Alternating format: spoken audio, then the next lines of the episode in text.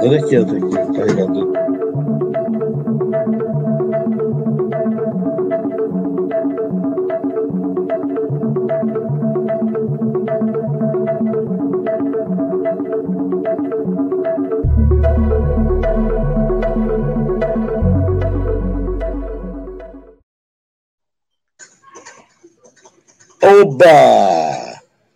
noite, meu querido Garófalo.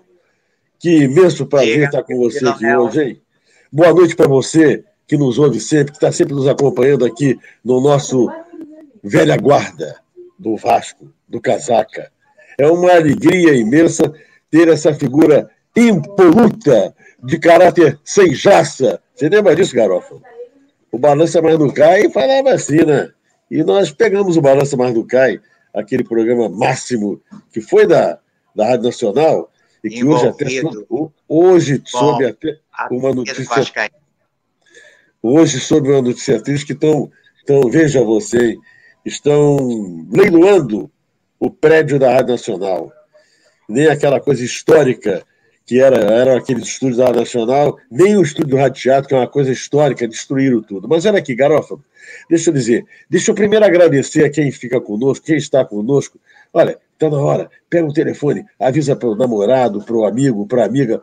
Se tiver, se você tiver uma namorada extraordinária, também pode ligar, que não faz mal nenhum. Todo mundo aqui é vascaíno, entendeu? Então nós queremos que todos participem. E olha, hoje estamos com uma figura aqui, meu velho amigo, que sabe muita coisa de Vasco da Gama. E vai contar cada história que eu tenho com, com, com certeza absoluta vai agradar a todo mundo. Porque, sem dúvida alguma, história é história. História boa é sempre boa, não é verdade? Mas olha aqui. É... Inicialmente, eu quero dizer para todos o seguinte, né? Enquanto caiu a imagem do Garófalo aqui, mas já já vai voltar com toda certeza, porque ele é um expert, ele não é tão ruim quanto eu ele é bom, eu sou péssimo nesse negócio de computador. Entende? Eu compreendo. Tem um cara aí, uma língua maldita, que vive me maldizendo pelos sete cantos, negócio de computador, disso e aquilo, mas eu peço só que vocês não considerem essa criatura falando mal de mim. Entendeu? Aí, já começou, tá vendo só? Ele faz isso. Ele, ele, ele, ele põe essas coisas assim, entende? Ele acha ele acha, olha só, isso tudo, isso tudo é coisa dele. Ele acha que, que me perturba. Não perturba, que eu o conheço muito bem. Entendeu? Então, eu quero dizer para vocês o seguinte: estamos. É, primeiramente, eu vou, vou, falar uma coisinha aqui, enquanto, enquanto o Garófalo re, restabelece, né?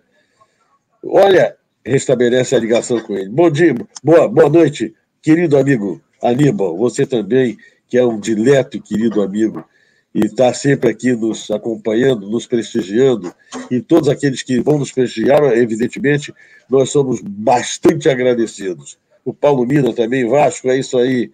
Todos vocês são muito bem-vindos.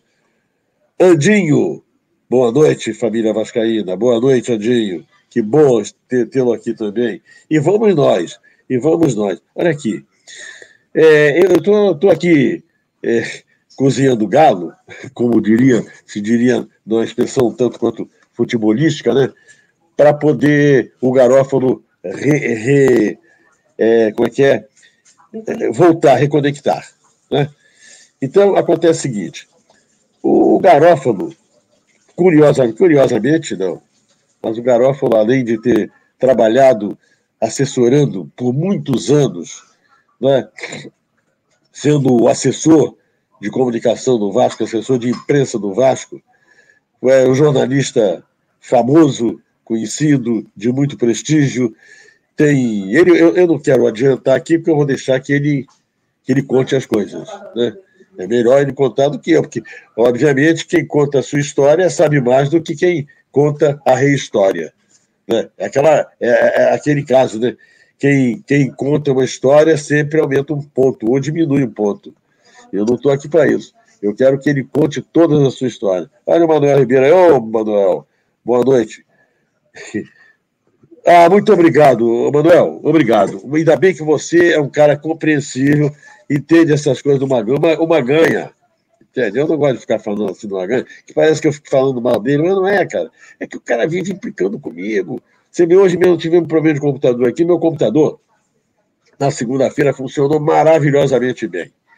Aí, quando chegou hoje, aqui, pluguei tudo certinho, tudo de acordo e tal, o computador não entrou, cara entrou uma coisa, não entrou outra. Então, chamei a minha filha aqui, que é minha assessora para assuntos computadorísticos, e a coisa não, não andou.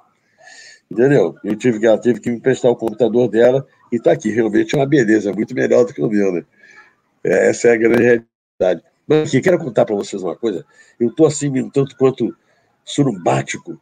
Vocês sabem, eu já fiz exame de Covid, sem exagero, do dia digamos assim, do dia 1 de março até hoje, eu já fiz uns cinco testes de Covid, sem exagero. Porque, como todos aqueles que me acompanham aqui sabem, eu não estou no Brasil, que eu vim aqui numa, numa, numa emergência para os Estados Unidos para dar um apoio à minha filha aqui, que foi que necessitava fazer uma cirurgia. Então, estamos aqui, graças a Deus, Manuel, graças a Deus está tudo ótimo, ela está ótima, recuperada, se recuperando, está praticamente está zero quilo. Entendeu? Muito obrigado pela aquela sua mensagem, Manuel. Mas então, o que, que acontece? É, rapaz, eu já fiz uns cinco exames, testes de Covid. Ontem fiz outro. Sabe que eu estou, hoje mesmo tive, fiz uma consulta virtual aí, é, porque eu, eu, eu estou anasalado, dor no peito, dor na garganta. Eu falei, caramba, depois de tomar a vacina, eu, eu cheguei aqui no dia 7, e no dia, no dia 7, e no mesmo dia 7, eu tomei a, a primeira dose da vacina. O que aconteceu? Daí uns dias tomei a segunda dose. E daí em diante, me deu uma ziquezira. Eu tô com a ziquezira. Até, ô Manuel, cá para nós, eu acho que isso é praga de alguém aí, sabia? Desculpa, eu acho, eu acho que isso é praga. O cara tá aí, tá só me fulminando, sabia dessa? E aí, eu tô, eu tô, eu tô numa ziquezira, meu olhinho aqui, ó, vermelho, parece que eu bebi todas, entendeu? E pegou aqui todo mundo, tá todo mundo assim aqui, tossindo, é, anasalado, tosse, catarro, uma coisa terrível. Nós já estamos assim há quase um mês, sendo que de ontem para hoje piorou muito. E até como eu hoje fiz uma consulta, o computador é uma beleza, né? Tem pessoas que atrapalham, mas realmente é boa. É... Então, eu acho o seguinte, acho que eu estou um pouco melhor. Agora vamos mudar de assunto aqui e responder ao Andinho. Ô, Andinho, eu vou explicar para você uma coisa. É, Sabe o que acontece? Você me perguntando se o Vasco pode ser campeão da Série B. Eu acho que pode. Agora, só que nós estamos no Vasco, temos visto o Vasco, mas não temos visto os outros times. Vamos primeiro, deixa começar, é para a gente saber. Olha aqui, chegou aí, graças a Deus, meu amigo Roberto Garófalo. Está ele aí. Voltei, Garófalo. Voltei. Que Beleza. Que bom ter. Chega aí, amigo. Olha aqui, eu pensar, como eu sempre faço, eu sempre começo assim, com você, indo, com os primeiros passos. Conta pra gente isso. Olha, de Noel, eu sou de uma família de vascaínos, entendeu? Meu pai era motorista de praça e domingo depois do almoço, só tinha um programa, né? Que é entrar no carro e ir para São Januário ou para qualquer outro campo. Eu lembro quando a gente ia jogar em, contra o canto. Tá pipocando todo o garófalo. É. Quando a gente ia jogar contra o canto do Rio em Niterói, nós íamos cedo para a praia de Caraí, banho de mar, almoçava e depois ia para Caio Martins.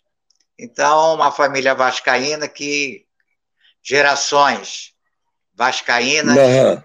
e sempre torcendo pelo Vasco. O seu pai já era vascaíno, apesar dessa Meu procedência pai, italiana, né? Italiana e portuguesa. Garófalo da uhum. parte da minha mãe e Faria da parte do meu pai. Ah, Olha, eu vou te contar um caso que os vascaínos mais antigos conhecem. Vasco Flamengo em São Januário, 40 e 47 ou 48, uma coisa assim.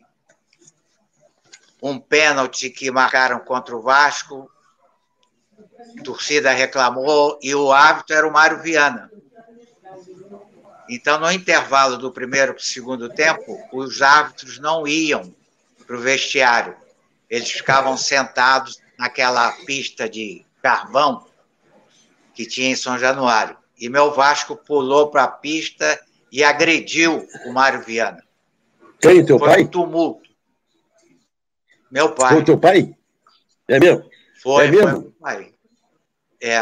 Mas e o seu pai, ver, história... o Há uma coisa interessante, que seu pai era policial.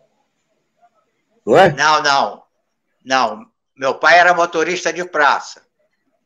O primo dele, Natal, é que era policial, da PE. Junto com Augusto, zagueiro do Vasco. Aquele tempo todo, de famosa PE, né? Meu pai não. Andava com eles, mas não era. Agora, tem uma coisa, né, garoto? O seu pai tinha uma disposição muito boa. Porque o Mário tinha. Era um cara teve. Sempre teve. Vascaíno doente, doente. Vascaíno é, olha doente, que cá, cá para nós, né? Estava precisando de pessoas assim, né? Doente. Estava precisando de pessoas assim atualmente, cá para nós. E essa, essa gangue de juiz aí mal intencionada contra o Vasco é uma coisa terrível. É? Não, mas, mas isso, era, isso era uma coisa que já passou, né?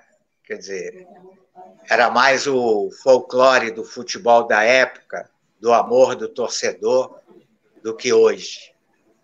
É verdade. Porque, em verdade, é verdade. São coisas um pouco distantes, né? O amor de antigamente para o amor atual. Né? É verdade. Isso até, é, até é porque é você, sabe, você sabe perfeitamente o que gira em torno das torcidas, muitas vezes, hoje em dia, né? Muitos interesses, muita coisa, como a coisa, muitas vezes até profissional, o que é lastimável. Agora, Garófalo, mas tem, vamos, vamos dar uma fugidinha aqui. É, mas tem, o seu pai também teve um episódio, quando você jogava futebol de salão, né? que ele ah, também, ele também ficou revoltado com o cara que quebrou a sua perna, não foi? Como é que foi isso? Foi, foi.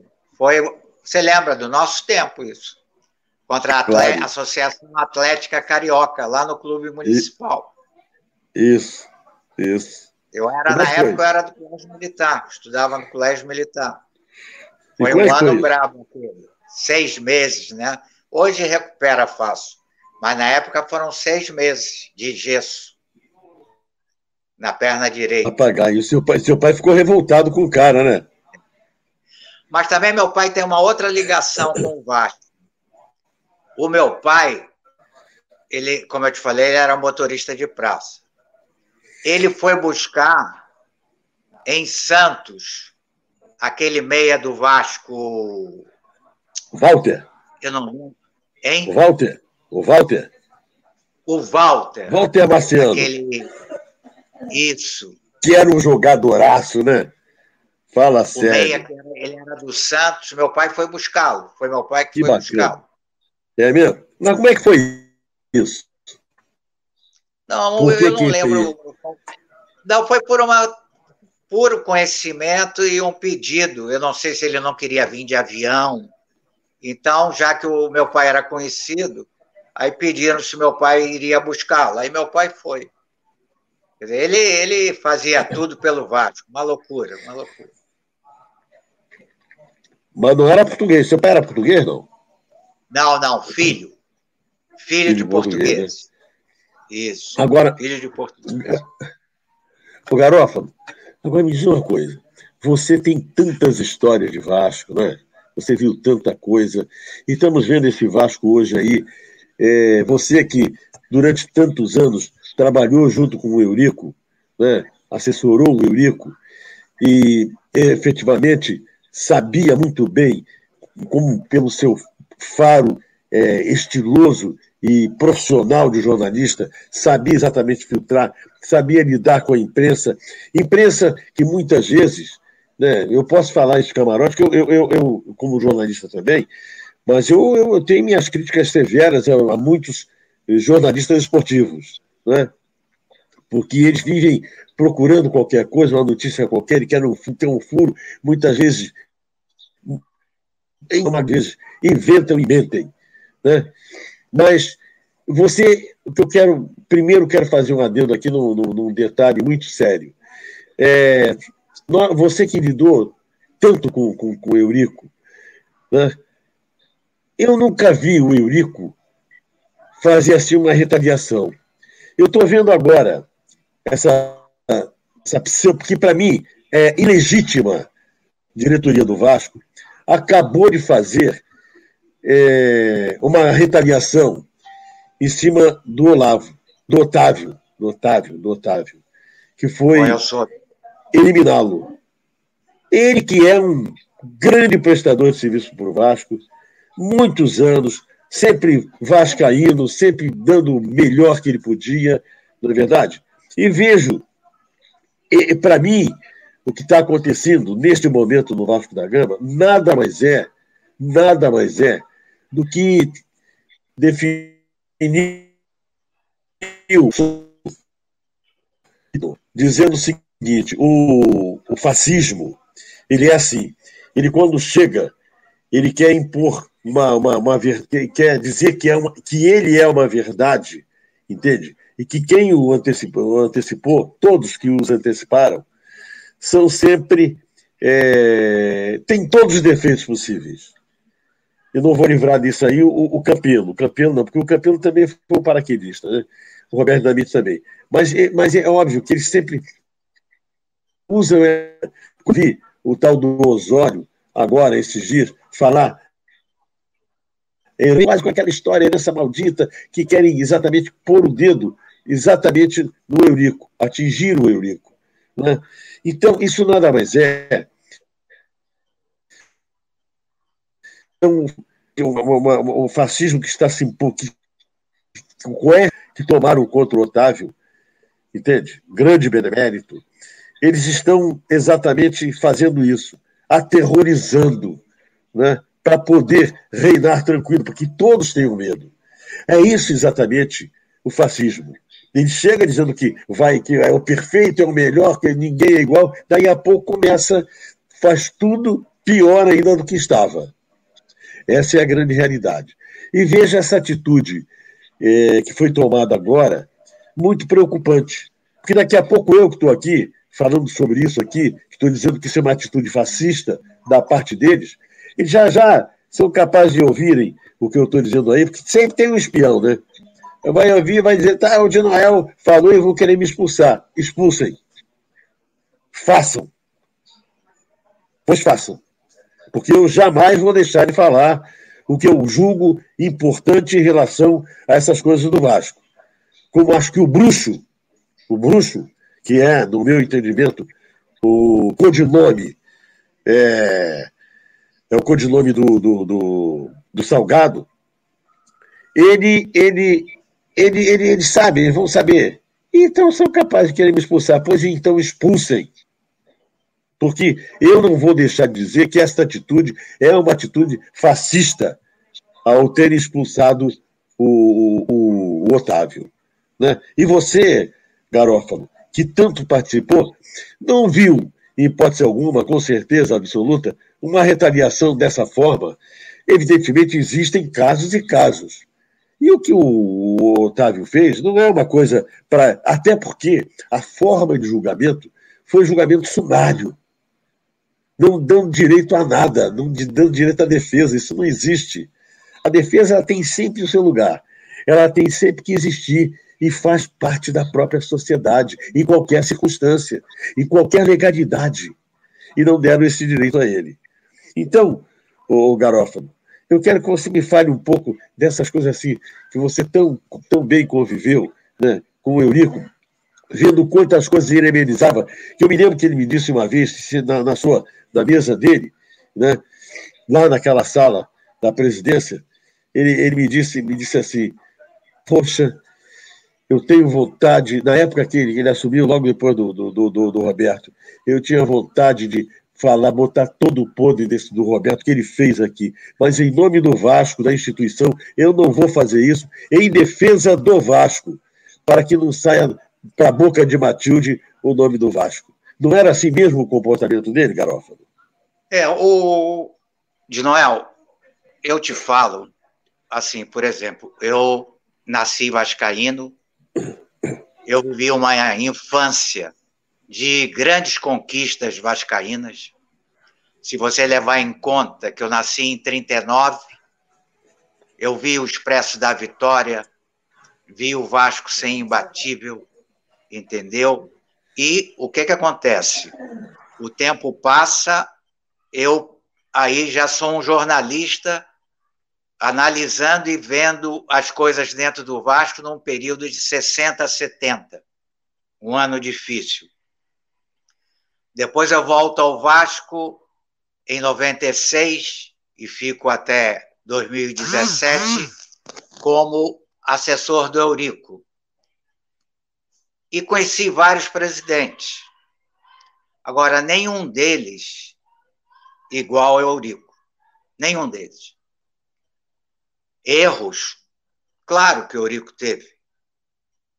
Muitos deles por pensar primeiro no Vasco Muitas vezes ele tomava decisões como torcedor do Vasco. Entende? E uma paixão doentia pelo Vasco que ele tinha. Então, o que, que acontece? O Eurico era um cara que era amigo dos amigos. E aos inimigos, ele batia e queria distância. Entendeu? Queria distância.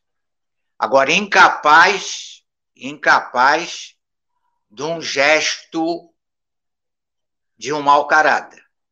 Ele podia ser tudo, você podia falar tudo do Eurico, mas nunca um mau caráter.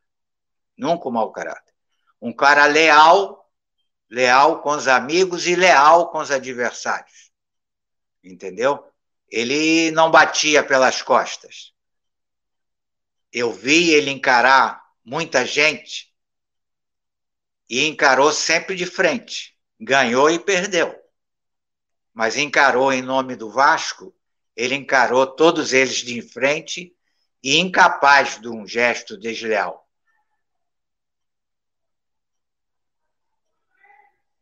Costumo dizer o seguinte, né? É, eu, na minha vida, eu vi dois, dois caras, desculpe, encararem a TV Globo. O Eurico e o Brizola. O Brizola foi, digamos assim, atingido em cheio pela TV Globo, né? Não conseguiu o principal objetivo dele, que era a presidência da República. É? Quando tudo, tudo levava a crer que ele poderia sabe, é, chegar à presidência, não chegou.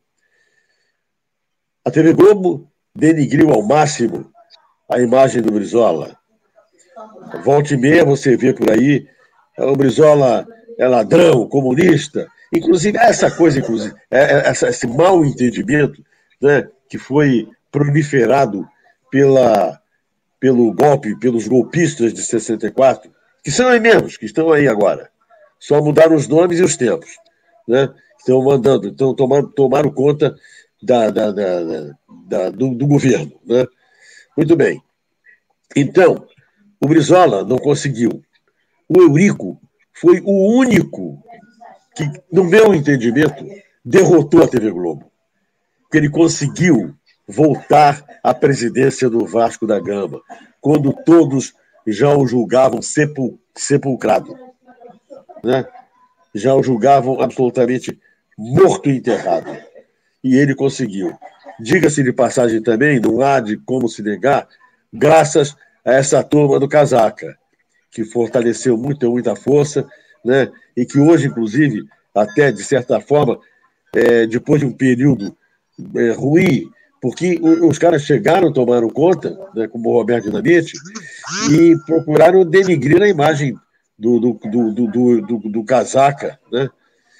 E isso, essas coisas. Mas o Eurico foi vitorioso nessa guerra contra a TV Globo, que é a mais peçonhenta de todas. É o pior inimigo que se pode ter no Brasil hoje é a TV Globo. Eles sabem trabalhar bem como destruir uma imagem. E não conseguiram, não é verdade, Garófalo? Destruir o, Roberto, o, o Eurico. Eu tenho. Eu discordo de você em alguns pontos. Primeiro que eu, disse, eu falei antes que Eurico sempre foi um adversário leal. Entendeu? Um adversário leal. E um parceiro do mais alto nível. Então, ele conviveu com a TV Globo desses dois lados: um parceiro e um adversário. Entendeu? E a briga deles foi uma briga puramente em razão do que ele tinha em termos de convicções vascaínas. Entendeu? Eu acho que nessa briga nós perdemos naquele período que a Globo cortou os nossos. Não, não, vamos ser. Não, foi, não cortou. Você sabe que muitas vezes o, ti, o clube pega, após os contratos com a TV, os clubes pegam adiantamento. E você vai passando o tempo, não recebe, vão abatendo. E Eurico conseguia, mesmo devendo, de receber. E quando houve a briga, a Globo cortou isso. O, Globo, o Vasco continua a dever, mas não recebia. E foram dois anos cruéis dentro de São Januário. Nós não tínhamos um níquel. Um níquel. Mas, por interferência de terceiros, houve aproximação com a Globo. E eu considero que essa desavença Globo e Eurico foi uma divergência em termos políticos. E, logicamente, na política você se afasta, se aproxima, é parceiro, é adversário, mas eu não levo em conta assim tão radicalmente como você colocou. Eu acho que foi uma divergência de parceiros que ficaram brigados dois anos. Muito bem. Agora, o Garófalo, me diz uma coisa. É, eu queria que você me, me dissesse, é, no seu entendimento, qual foi a notícia que você deu, entende? Do Vasco, lá antiga, né? Mas bem antiga, que mais lhe, lhe deu satisfação? Você, eu digo que você deu, que você chamou a imprensa para divulgar a notícia. Como assessor de imprensa que você era. Olha, tem muitas. no dia a dia é difícil você qualificar qual a notícia maior ou menor, porque ela é avaliada de acordo com quem participa e quem a recebe. Eu, dentro do Vasco, costumo dizer que todas as informações que eu dei nesses anos todos, elas se mantêm de alta qualidade e verdadeiras. Entendeu? Agora, me diz uma coisa, Garofa. É... Em contrapartida. Entende? Não é. maquiava. Ele sabia. Se é verdade, nós vamos defender. Agora, se o que estão dizendo nosso, e nós temos que dizer, não podemos mentir para a imprensa. E foi, e se você quiser, a maior notícia que eu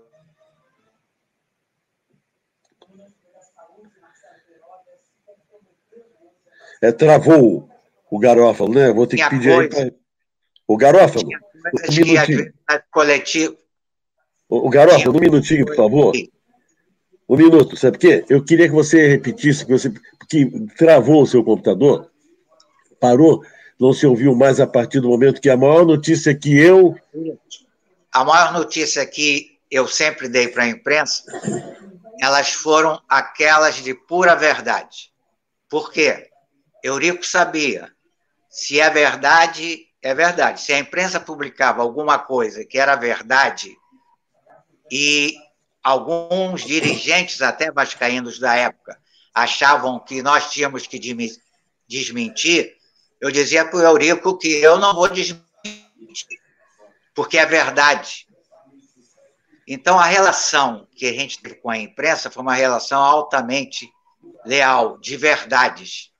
E por isso que eu digo, todas as minhas notícias eu considero grandes notícias, notícias válidas e marcantes, porque todas elas foram verdadeiras e no Vasco eu nunca escondi a verdade, mesmo quando elas eram ruins para a gente. Mas nunca foram negadas. E eu ainda tinha uma coisa que eu fazia. Quando eu sentia que algum repórter caminhava por um caminho que ele ia se perder, eu na coletiva avisava: amigo, se eu sou você, troco o seu informante, porque ele está derrubando você.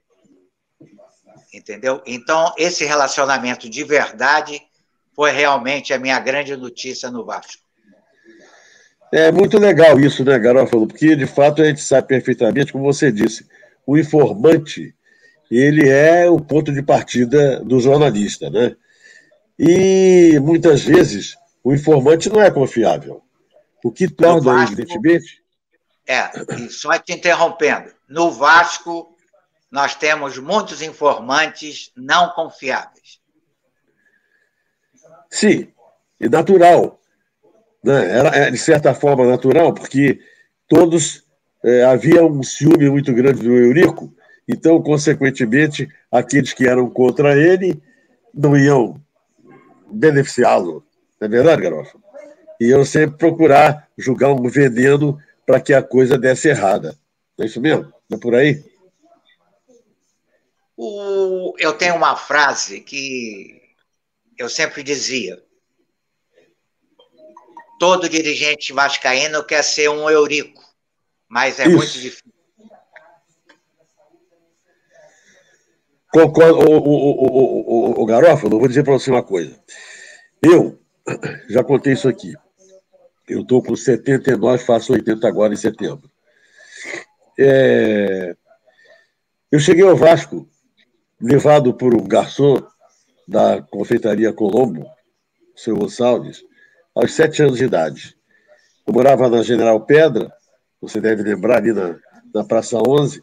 Isso. E, e morava numa vila, e ele era meu vizinho, não tinha filho. Depois veio ter a, a Sueli, mas ele não, não tinha filho, então ele todo domingo passou a me levar, Vascaíno, todo domingo passou a me levar de manhã cedo para o Vasco era aquela festa fenomenal do infanto do Vasco, era uma coisa colossal, né? Era um domingo maravilhoso, né? Muitas vezes até, muitos ficavam até para depois do, do para o jogo, que logo, o, o, naquela ocasião, a preliminar do aspirante começava uma hora da tarde, né? E era um timaço o aspirante. Pois, exatamente, né? Exatamente, né? Nós pegamos, você pegou, como você é um pouquinho mais velho que eu, é, tinha um goleiro que eu gostava, engraçado que pouca gente fala nele.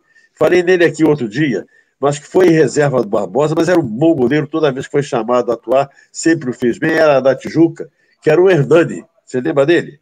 Hernani, que depois foi para o Olaria. Isso.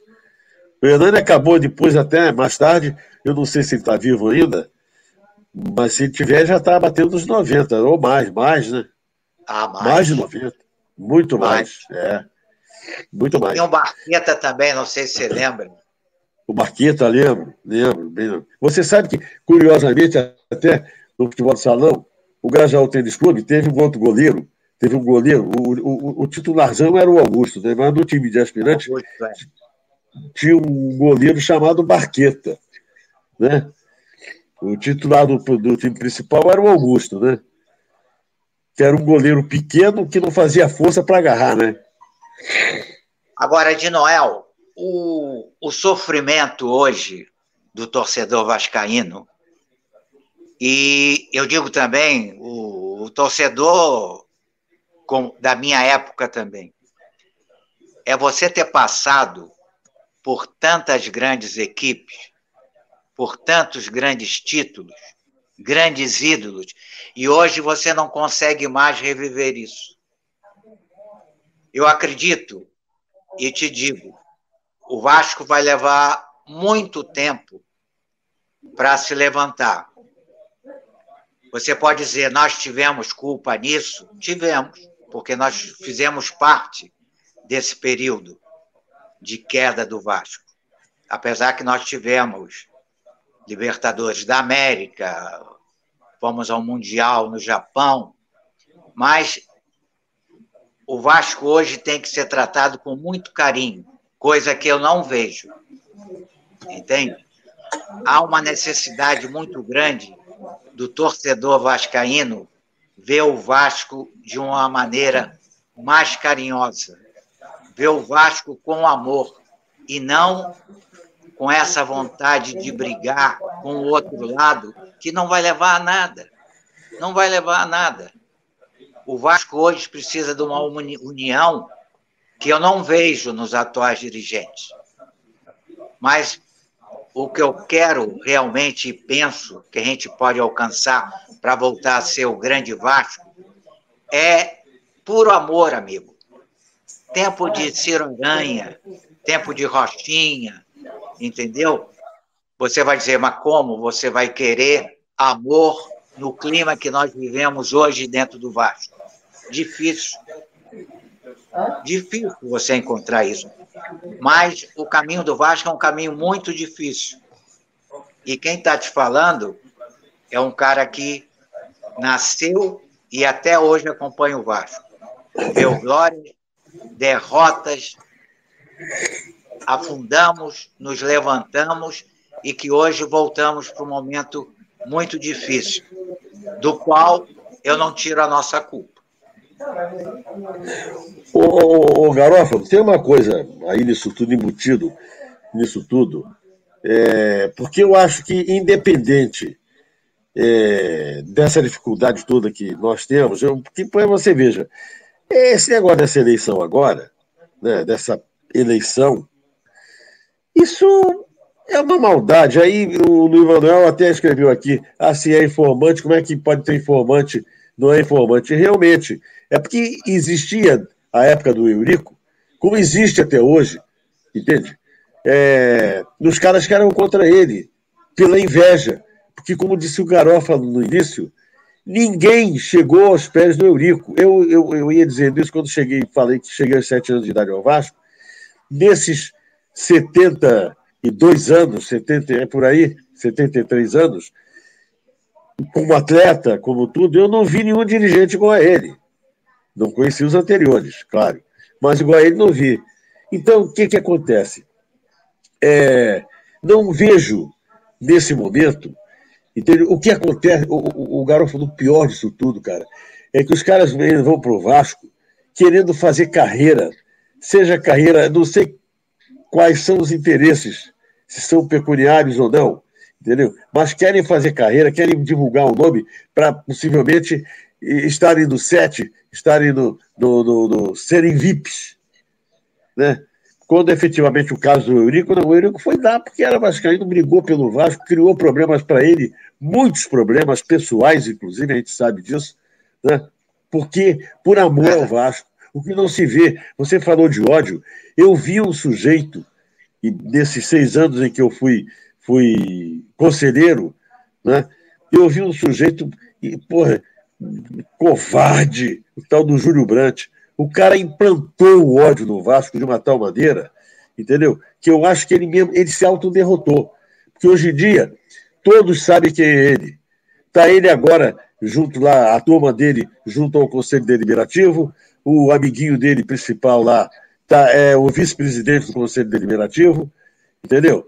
Já está aí esse negócio que eu falei do fascismo, do meu entendimento, que foi a punição fascista contra o Otávio, né? E então, realmente, eles implantaram o ódio dentro do Vasco, que não existia. Ah, porque o Eurico, não, o Eurico, o Eurico, o Eurico lutava por amor ao Vasco, é diferente. Ele não admitia, não é isso mesmo, Garófalo, que alguém quisesse desvirtuar o sentido do Vasco. Concorda comigo? Não, concordo contigo, nenhuma dúvida. Entendeu? O, eu vejo um momento muito difícil no Vasco, porque eu não vejo uma aproximação entre os líderes políticos vascaínos. Não vejo. E eu não vejo também essa aproximação de torcida. Você sabe que o torcedor sempre teve uma ação muito importante no Vasco. Entendeu? Apesar de incorrer no erro de que torcedor, torcida, tem que ir ao estádio ganhando ingresso. Eu discordo disso. Torcedor, torcida organizada tem que ir ao estádio comprando o seu ingresso, nunca recebendo ingresso do clube. E a partir do momento que tiver cada um puxando para o seu lado, nós não vamos ter um Vasco forte. E eu não vejo esse movimento. Entendeu? Eu acho que o Salgado eu não tenho, nunca tive, assim, uma relação do dia a dia com o Salgado. Eu acho que uma coisa que ele deveria tentar é essa aproximação política. Fazer o Vasco um só, entendeu? Essa seria a grande vitória dele. Esqueceria até os resultados do campo, entendeu? Esqueceria os resultados do campo. Eu acho que o grande movimento que o dirigente hoje pode se manter como sendo lembrado eternamente é aquele que conseguir unir todas as facções políticas dentro do clube. Que o Vasco só vai para frente, será de novo grande, a partir dessa união política. Não tendo, não acredito. Agora, Garófalo, aproveitando essa deixa, você que conviveu tanto tempo com o Eurico, em qual momento você viu exatamente ele, ele fazer assim, um, é, quebrar, entende? O, o, o gelo com, com, com adversários políticos para exatamente fazer esse aglomerado de paz no Vasco. Você lembra de alguma coisa assim? De algum? Pode citar nome, não faz mal, não. Não, eu acho que o, o Eurico, você tem que levar em conta também que o Eurico fez parte desse movimento de briga, de porque o Eurico sempre foi um guerreiro. Quer dizer, ele viu o Vasco da maneira dele. Isso também afastou as pessoas. E afastou as pessoas e criou esse clima também de grande oposição dentro do Vasco. Entendeu? O Eurico interessava o Vasco, ele ia e resolvia, qualquer que fosse o adversário, ele gostando ou não do adversário político, mas se era para o bem do Vasco, ele resolvia isso. Coisa que eu não vejo hoje. Isso ele tinha de bom. Amigo, ele sentava e dizia: Eu não gosto de você. Estou sentado aqui contigo porque temos que resolver isso para o bem do Vasco mas resolvendo, continuarei não gostando de você. Não é porque nós vamos nos entender agora pelo Vasco que eu vou passar a gostar de você. E ele, isso era ele. Mas ele buscava juntar. E, pô, eu gosto de pessoas, pessoas não gostam de mim, mas não é por causa disso que a gente não vai trabalhar para um bem comum. Isso é oposição, uma oposição sadia discordo de você, mas vou trabalhar contra você com lealdade. Ou a seu favor, mesmo não gostando de você, mas com lealdade. No tempo de Eurico tinha lealdade da parte dele, mesmo com os inimigos. Eu não vejo isso hoje. Em verdade, garoto, eram inimigos é, por causa do Vasco, não é? De repente não eram coisas nem tão não, não eram nem coisas inimigos dentro da política do Vasco. Muitas vezes, possivelmente, não eram nem inimigos pessoais, não é verdade? Porque muita gente não entende que o Eurico, entende? não era. O que se implantou do Eurico foi um cara, como saiu uma vez é, uma, uma, uma charge dele, com aquela sobrancelha diabólica, orelhas grandes, como se fosse o Satanás. E ele não era essa pessoa, pessoalmente, pelo contrário. Ele era até uma pessoa, para aquelas que o cercavam, doce. Uma pessoa doce, surpreendentemente, é? para quem não Exatamente. Conhece. Exatamente. Muitas pessoas não desconhecem isso profundamente, só veem nele, principalmente os flamenguistas, né? que foram induzidos a isso pelos, é, pelos, pelos alguns jornalistas aí, que não, não vou citar o nome deles, porque não, não, não interessa para a gente, mas muitas vezes por eles, não é verdade? E pelo esquema todo que foi feito contra. Agora, Garofa, uma coisa. Assim, com você presenciou algum lance assim, algum bate-papo, algum, algum ah, por exemplo, não sei se você. Vou citar aqui um caso, não sei se você está ciente dele. Por que, que ele afastou o Luizão? Lembra disso? Lembro. Ou ele afastou o Luizão porque o Luizão estava preocupado com uma proposta que tinha do exterior. E o Eurico entendeu que na véspera de uma decisão se um dos seus grandes artilheiros estava preocupado com uma proposta do exterior, ele não iria jogar bem. Aí mandou tirar.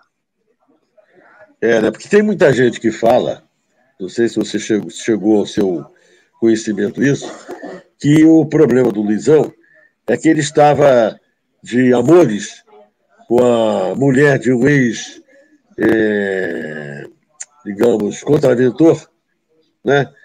e que o cara prometera que iria se vingar dele, não sei o que tal. Correu um boato assim. Você lembra disso também? Não, não ouvi isso? Nem ouvi essa história. É mesmo? Mas eu ouvi essa história várias agora, vezes. Estou ouvindo agora pela primeira vez de você. É mesmo? É, eu não vou citar o nome do, das pessoas que não vale a pena, né? Não, claro, Mas... não há razão. E ainda mais é, que não tomei conhecimento na época. Mas falaram isso, sem dúvida alguma. Agora, assim com o jogador de futebol, lá bem atrás, lá, você como repórter ainda, entende? Do Globo, lá em. Você começou em 62, cobrindo o Vasco, não é isso? Quais foram os lances assim, interessantes que você viu de jogador de futebol? Olha, eu sempre. Talvez pelo, meu, temperamento, eu sempre tive uma boa relação com todos os jogadores do Vasco. E lembro de, de boas relações, como o Ita, goleiro, Uma, Lorico, Alcir. E só tive um problema realmente com relação, uma vez, o Paulinho, lembra do Paulinho que foi nosso lateral direito e Sim. depois nosso Eu publiquei uma matéria que ele achou, é, que ah. ele achou que não era verdadeira. Aí me chamou em São Januário, eu fui lá. Aí eu falei, Paulinho, se você acha que tem alguma mentira aqui, você diz. Eu desminto e digo que não é verdade. Agora você tem que contar por que, que você acha que é mentira. E no fim ele falou que não tinha gostado. Aí eu falei, ah, isso tudo bem, você tem todo o direito de não gostar mas foi o único problema que eu tive em relação a matérias minhas nesses anos todos. Agora eu tive uma muito séria, que Qual? foi com o Zezé Moreira. Que eu briguei com o Zezé Moreira no gramado de São Januário depois de um treino. Acredita nisso? Mas brigou de sair na porrada? Não, ele me deu só um soco. É. E, pô, Zezé Moreira era um o Porra, senhor? Dava, do, senhor agora, antes de morrer, pô. Mas é. antes ele era uma massa. Pô, eu só tive tempo de me agarrar com ele. É. Depois de ter levado um soco, me agarrei com ele. E nós caímos. Uhum. Ele bateu com a cabeça naquele aramado atrás do gol que tinha antigamente, certo, não sei se você lembra. Lembro, Ele bateu com a cabeça e ficou meio zonzo. E parou ali. Aí o doutor Zé Marcosi veio, socorreu, não sei o quê. E ficamos muito tempo sem nos falar. Eu, mesmo assim, eu cobri o Vasco, mesmo não falando com o técnico. E na despedida dele, o Dácio de Almeida, do JB, belo repórter, bela figura. Falecido, falecido. Promoveu, promoveu um almoço e no almoço, ele, no discurso de despedida dele, falou: a única coisa que eu levo triste aqui no Vasco foi ter brigado com o Garofa e queria fazer as pazes hoje. E fizemos as pazes. E foi por uma nem eu não tinha feito a matéria. Quem tinha feito a matéria tinha sido o Denis Menezes sobre o Célio, lembra daquele atacante, Célio? Sim, louro. E naquele bate-papo, na terça-feira, depois do jogo, o Zezé questionou o Célio. E o Célio falou Mentira, não falei isso. E como eu cobri o Vasco e a matéria não estava assinada, a crônica do jogo estava assinada com o meu nome. Ele achou que tinha sido eu. Aí veio, eu estava encostado na trave, ali no gol que estava para o vestiário. Aí ele falou. Ah, teve a matéria assim, e o Célio disse que era mentira e eu não gosto de trabalhar com mentirosos. Aí eu respondi, e nem eu com quem não confirmo o que diz. Pô, ele me deu um soco que estourou no peito, que, porra, dói até hoje. Mas é depois mesmo? ficamos amigos na Copa do Mundo da Inglaterra, nós estávamos juntos, assistimos os poucos jogos do Brasil juntos e ficou tudo aí. É, beleza. Agora, vou, vou aproveitar aqui, quero saber qual foi a notícia que você falou do Paulinho, que você deu do Paulinho, que ele não gostou. Qual foi? Não, foi um comentário de treino, de noticiário diário. Aquele noticiário diário que envolve tudo, né? Escalação de time, declarações. O que deu para finalizar é que ele tirou o que ele achava que não era verdade, ele finalizou dizendo que não tinha gostado. Aí eu falei que ele tinha todo o direito. E ficamos ali também um belo relacionamento até o fim dele com o técnico do Vasco. É, diga-se passagem também, ele era bem vaidoso, né, Garófalo? Paulinho, né? Não, eu não vou dizer vaidoso. Ele era ciente do que ele era. Às vezes as pessoas podem achar isso vaidade. Um belo zagueiro. Belíssimo. Entendeu? Um belo zagueiro e um belo técnico, eu, eu acho. E ele tinha consciência de que ele era realmente uma pessoa que fazia o papel que devia fazer. Em verdade. Não via nele vaidade, via nele sim consciência de ser uma pessoa de valor. Em verdade, Garófalo, ele era para ter sido titular em 58 e 62, né? Da seleção. Eu acho. Melhor que o Desord ele era. E com o Djalma Santos também. Não sei, não sei. O Djalma Santos era um zagueiro. Do Desord, plena certeza. Mas o, o Djalma o, Santos, eu ainda considero o Djalma Santos mais zagueiro. É mesmo? Eu discordo é. de você, eu discordo. Eu achava o Paulinho muito bom. O Paulinho marcava muito bem, né? Não, e, belo zagueiro. E belo apoiava zagueiro. bem, né? Jogava, era bom jogador. Eu me lembro dele, contei isso aqui já também. Não sei se você lembra disso.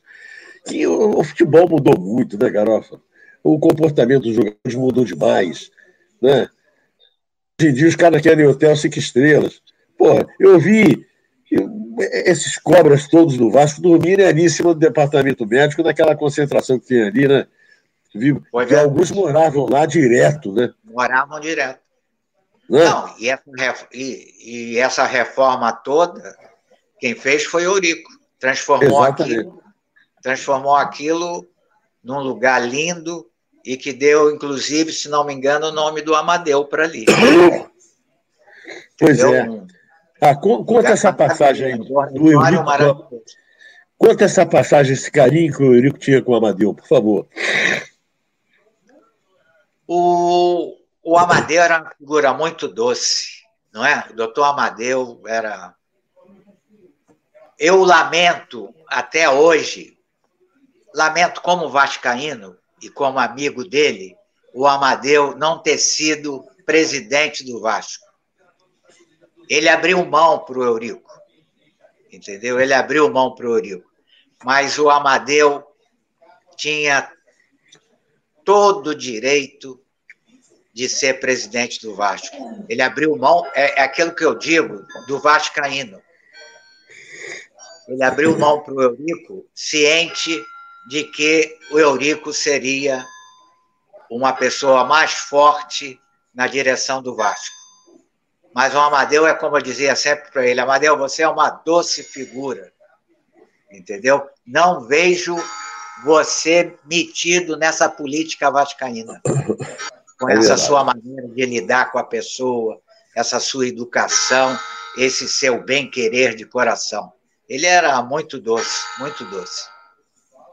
Um outro que eu vou citar aqui também, e que eu tive mais proximidade com ele, quando, então, mas na época que eu era atleta, né? E que também, no meu entendimento, tinha uma situação semelhante a essa que eu está falando do Amadeu. Foi o, o seu Rui Proença, que Foi. também, não é verdade? Que também teria merecido, no meu entendimento, mas você veja, é o que você disse, né? A, a, a, a importância que eles viam no Eurico era tão grande que eles abriram mão, foram altruístas ao extremo de abrirem mão dos seus, dos seus, das suas possibilidades de presidenciais, presidenciáveis, né, para deixar que o Eurico tomasse, tocasse o barco, que sabiam que ele era o cara, ele era o cara, né? Não é? Mas me fale aí do seu Rui, por favor. Eu gostava muito mais dele. Né? O seu Rui era uma presença diária em São Januário, nos jogos. Diária. Em todos os esportes. Todos. E ele tinha um relacionamento muito bom com os jogadores. Ele não tinha, na época, na época que eu estive, nenhum vínculo em termos de diretor no Vasco. Mas os jogadores adoravam ele pela maneira com que ele lidava após uma derrota, a maneira como ele cumprimentava os jogadores. Quer dizer, ele era uma das primeiras pessoas a entrar no vestiário depois de uma derrota e levantar o ânimo dos jogadores. Entendeu? Uma figura boníssima, boníssima. E um vascaíno de verdade. É fato. Eu posso garantir isso e dizer, é, digamos assim, nesse jargão popular de camarote, que quando o atleta do Vasco, ele sempre ia ver os jogos. Então, desde a minha época de juvenil, né, no, no futebol de salão, ele sempre acompanhou os jogos. E exatamente isso. Na derrota ou na vitória, lá estava ele, sempre apoiando, sempre parabenizando, sempre na derrota, sempre posicionando, sempre dando uma, uma palavra de carinho. Né? O seu Rui, de fato, é uma pessoa que Deus o mantenha com muita saúde ainda por muitos anos. É uma pena que já, a idade já está muito avançada, já não é. tem aquela facilidade de locomoção para estar presente. E, obviamente, acho também, né, Garofa, que ele, a essa altura dos acontecimentos, é, já anda decepcionado com o Vasco, né? Nessa direção agora, nesse momento dessa diretoria aí, comandada pelo Bruxo, o Salgado, entende? Ele talvez esteja mais decepcionado com essa atitude que eu falei de expulsar o grande benemérito. Isso é uma atitude muito grave, né? Um grande benemérito é um grande benemérito. O cara, para chegar a essa, essa, postura, a esse, a esse, a, a esse, digamos assim, a essa comenda né, no Vasco, é porque ele fez, tem, tem méritos para tal, e não pode ser expulso de qualquer maneira. Ah, numa reunião do Conselho Deliberativo, expulsá-lo sem defesa. É um. Não, é um ato de covardia. Covardia. Covardia e autoritarismo. O que é pior. No meu entendimento, é fascismo.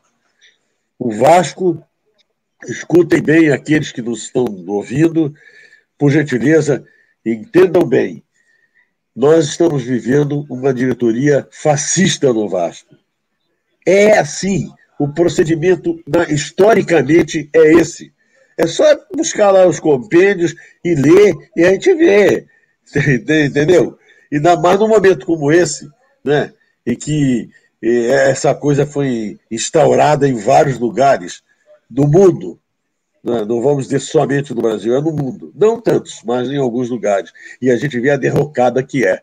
Estamos aí alcançando 40, 400 mil óbitos, que é um absurdo. Mas isso daí, isso, eu não estou aqui, entende, Garófalo? Isso que eu estou dizendo aqui, eu não estou falando de política política, não, eu estou dizendo de fato concreto. Né? Isso é uma realidade. Eu não estou falando bem nem mal, eu estou constatando o fato.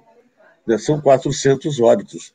Né? E a gente vê o que viu. Mas olha aqui, Garófalo, ah, mas eu quero que você conte mais, entende? Coisas assim de jogador, matérias que você fez, essa coisa que você falou do Paulinho, que falou tá, do Zezé Moreira, conta outras. Eu vou te contar que uma das maiores emoções minhas em São Januário foi assistir o jogo Vasco e Arsenal em, mar, em, em maio. Foi em maio, vai fazer 72 anos agora. E eu acho que o Vasco tem que fazer uma grande comemoração. O Arsenal era o grande clube da Europa, né? E veio para uma excursão no Brasil e ganhou do Fluminense, empatou com o Palmeiras, depois ganhou do Corinthians e vem para São Januário para enfrentar o Vasco. E meu pai me levou. Nós fomos para o jogo, entendeu? Chegamos São Januário. Pode ser que tenha tido mais gente, mas eu acredito eu, vale a imagem de criança, entendeu? Eu nunca vi São Januário tão cheio, tão bonito como nessa noite. E era a estreia também do Heleno de Freitas no Vasco. E foi um jogo emocionante e o Vasco ganhou de 1 a 0. Gol do Nestor. De um, num passe do Heleno. Isso no final do jogo, entendeu? E foi aquele sucesso. O Vasco vinha do título do Chile, de campeão dos campeões. Então jogava o grande campeão da América contra a grande equipe europeia. E o Vasco ganhou.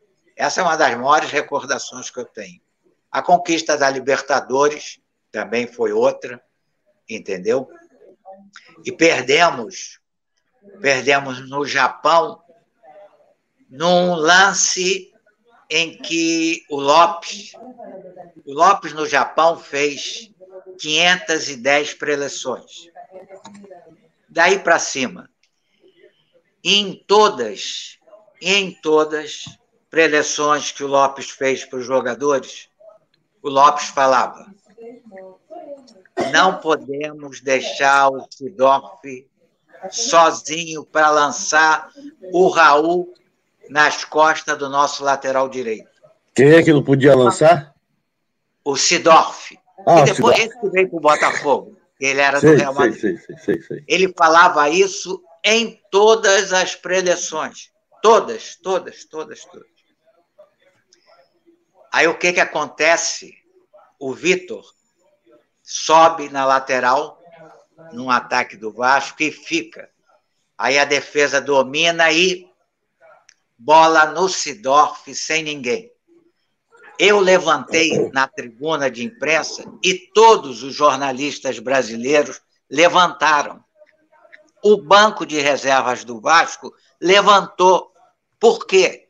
Porque era essa jogada que o Lopes dizia que era fatal, que ele, fazou, que ele falou quinhentas e tantas vezes. Sidorf dominou sozinho, lançou o Raul, Raul cortou para dentro, gol do Real Madrid. O Vitor também, o Vitor também foi igual um bobão na bola, né? Foi que não, voltou, não, voltou, não, voltou quem, caído. Quem, não, não. O Vitor ficou, a bola foi nas costas dele. Quem veio, acho que foi o Odivan. Odivan que veio.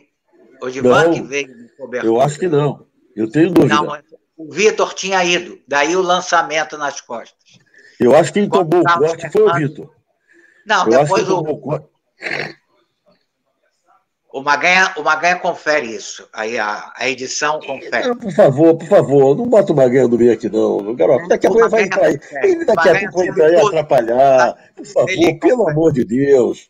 Deixa o Maganha sossegar. Foi, foi, isso me marcou também muito. Que a gente ia ter, conseguir aquilo que o Eurico sempre almejou, que era o Vasco ter um título mundial. E depois perdemos no Maracanã entendeu? Numa competição que ele se envolveu muito politicamente para ela ser realizada aqui no Brasil. Infelizmente, perdemos nos pênaltis para o Corinthians. Corinthians. Mas foi. Isso me marcou muito também, dentro do Vasco. E tem aquele dia a dia que você, como assessor de imprensa, e conhecendo muitas coisas, eu não considero justo você chegar hoje aqui e lembrar e divulgar. Mas você conviver com um jogador de futebol no dia a dia é algo para você escrever dez livros. Dez livros. Porque são fatos realmente que marcam demais pela maneira com que eles vivem a vida. Entendeu? Você pode considerar que a maioria deles vem de uma base pouco estruturada, e de repente estão ganhando milhões, que o primeiro salário é a compra de um carro, que Eurico brigava quando sabia disso, dizia para o cara tem que primeiro comprar uma casa para os seus pais, depois pensa no carro, ele dizia, entendeu? E você, esse, esse diário do futebol é algo apaixonante que eu sinto muita falta, entendeu? Do dia a dia. Porque nada é igual, nada é igual. Mas não é justo eu chegar aqui e relatar tudo isso que eu convivi agora, depois de tanto tempo. Não é justo. Agora, o Garófalo, você falou uma coisa que eu quero lhe perguntar e estimular a que você o faça. Não está na hora de você escrever um livro, não? Pô, eu sou eu sou meio preguiçoso nisso. Eu, eu já, para você ver, eu já plantei uma árvore, lá no, no onde nós temos os apartamentos ali no Jardim de Alá, naquele prédio dos jornalistas no Jardim de Alá. Eu já plantei uma árvore, filhos, só falta realmente o livro. Então. Eu mas nunca pensei, não. Então, por gentileza. Você já imaginou escrever um livro que tenha esse título de Carlos Arthur Nusma, até Eurico Miranda? É uma ideia, hein? Mas não, não posso contar tudo, né? Nem uma historinha? Conta uma historinha pra gente aí, Rosinha, pequena, sem muita importância. Olha, eu fico enlouquecido quando eu vejo alguém que conviveu com uma pessoa anos e anos e depois, por alguma razão, não são mais ligadas e vem a público contar Cruel. alguma coisa, por menos íntima que seja. Eu acho isso uma deslealdade. Entendeu? Por essa razão eu não posso escrever um livro. Queria escrever um livro que não tinha, não teria graça nenhuma. A graça seria contar o que eu vivi com o Nusma e o que eu vivi com Eurico. Mas realmente esse livro é meu.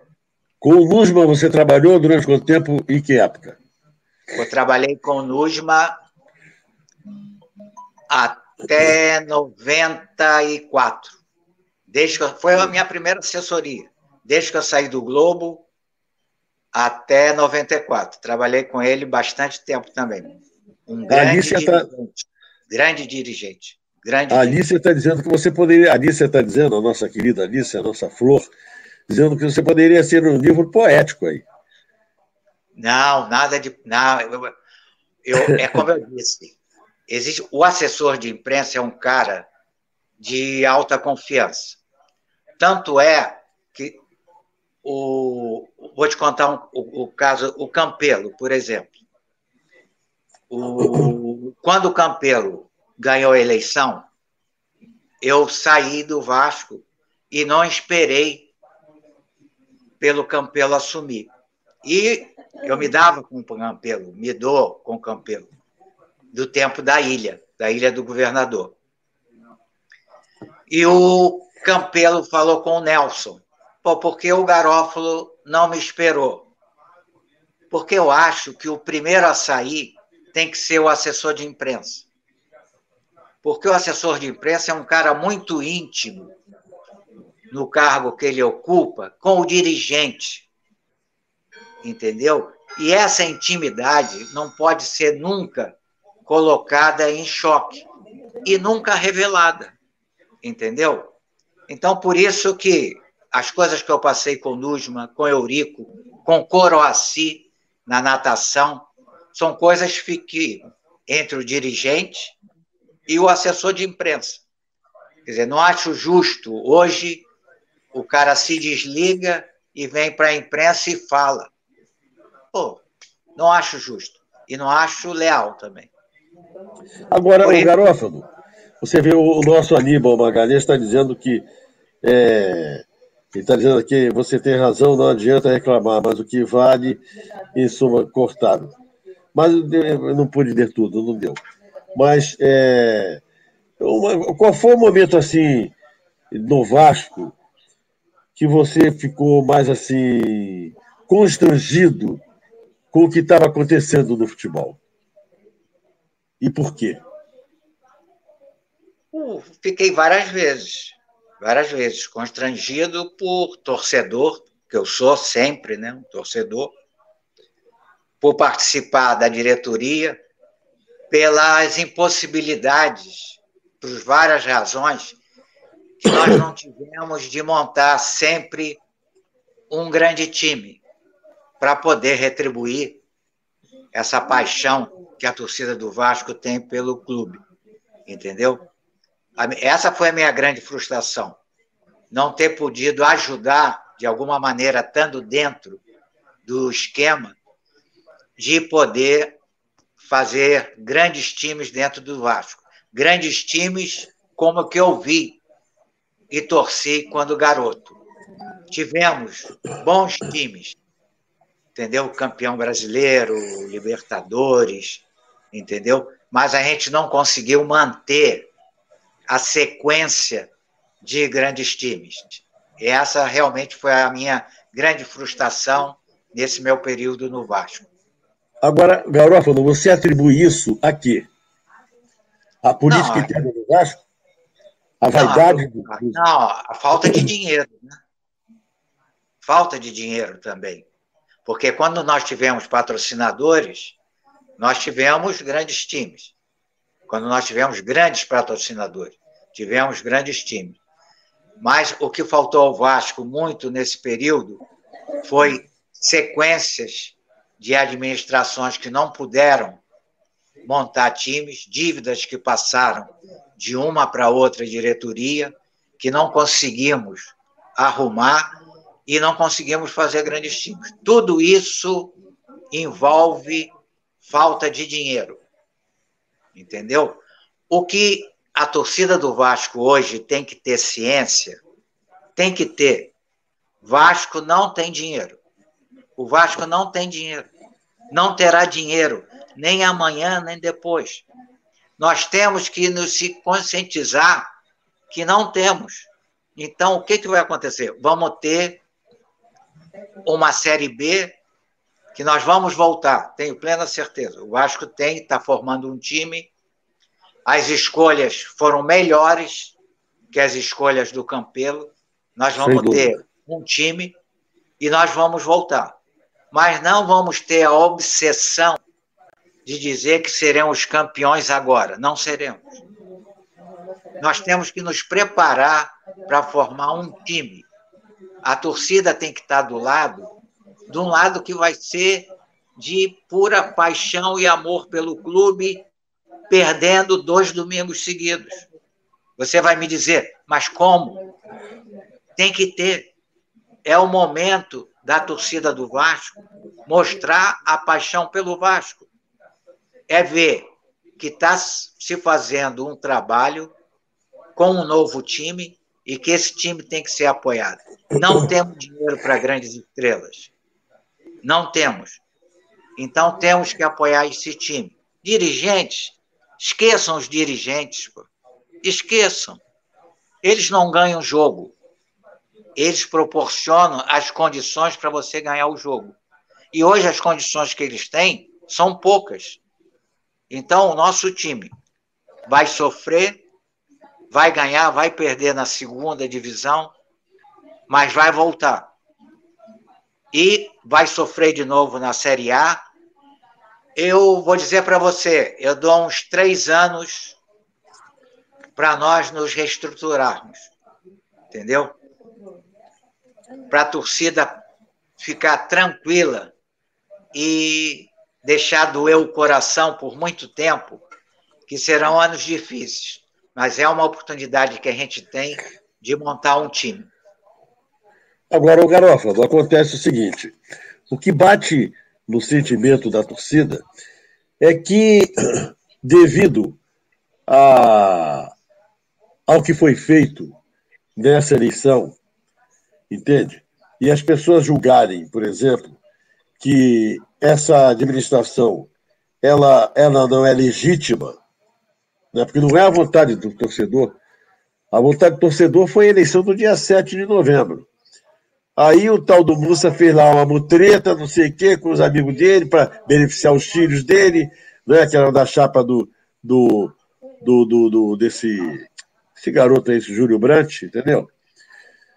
E acabou dando uma revira, fazendo, dando uma reviravolta e conseguindo fazer uma nova. Que aquilo foi uma enquete, não foi uma eleição, né? No dia 14. Em uma semana ele conseguiu isso. E elegeu o bruxo. Pode falar, eu estou ouvindo.